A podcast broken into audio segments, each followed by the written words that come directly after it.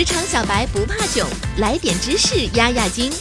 这里是有识知识，本节目由三十六克高低传媒联合出品。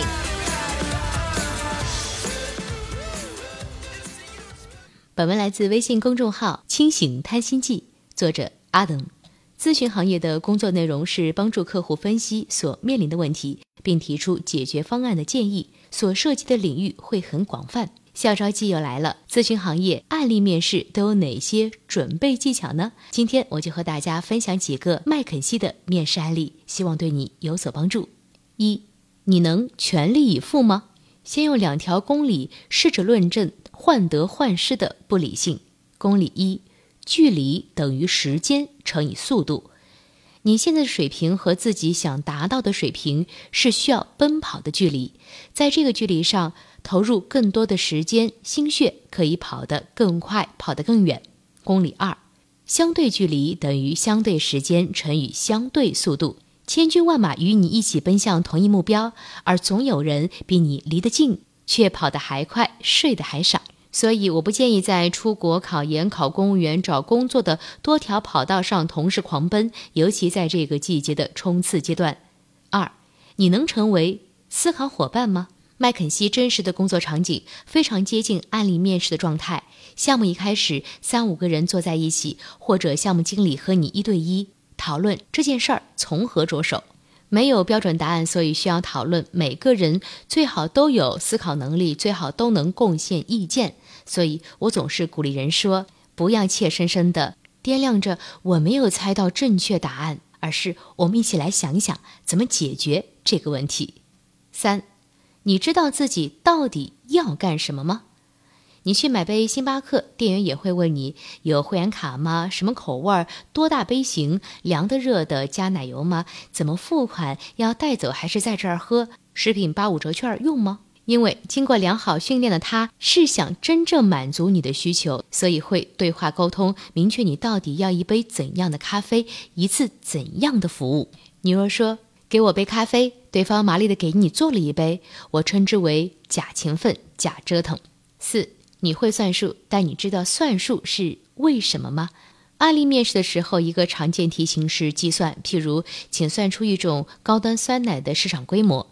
答案有套路，并不复杂。常见的有中国人口乘以目标人群比例乘以人均消费量乘以单价，有纸有笔。对于中国学生来说，这点计算量根本不值一提。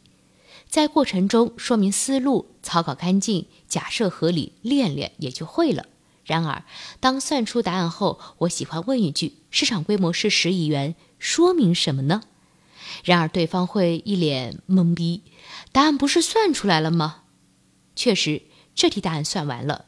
因为考察的第一，是否有思路，对一个复杂的问题下手；第二，是否对数字有基本的敏感度；第三，是否有常识，例如中国人口多少，假设每人一年消费多少酸奶比较合理。然而，更重要的问题是你算这个数字是为什么？如果一家 VC 考虑要投资某个高端酸奶创业品牌，那么十亿元的市场规模有前途吗？如果一家酸奶企业制定明年销售目标，那么十亿元的市场规模对它的战略意味着什么呢？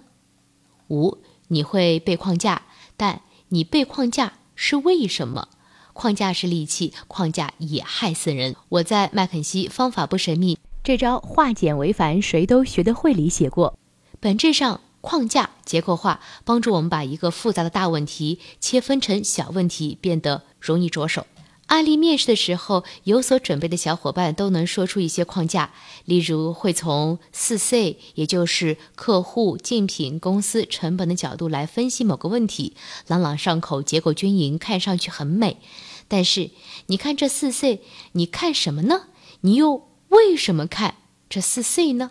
如果这家 VC 要投资酸奶企业，那么看 customer 可能会分析市场空间是否够大，增长是否够快，用户是否有未被满足的需求，最终帮助判断要不要投资。如果那家酸奶企业去年销售大幅下滑，那么同样看 customer 可能会观察用户行为是否发生重大变化，最终判断这是否为造成销售下滑的主因。大问题变了，关键词所含的小问题也跟着改变。最终，我们回答每一个小问题，是为了解决那个大问题。节目进行到现在呢，我已经把麦肯锡的案例面试都告诉大家了，大家记住了吧？让我们一起来回顾一下吧。一，你能全力以赴吗？二，你能成为思考伙伴吗？三，你知道自己到底要干嘛吗？四，你会算数，但你知道算数是为什么吗？五，你会被框架，但你被框架是为什么？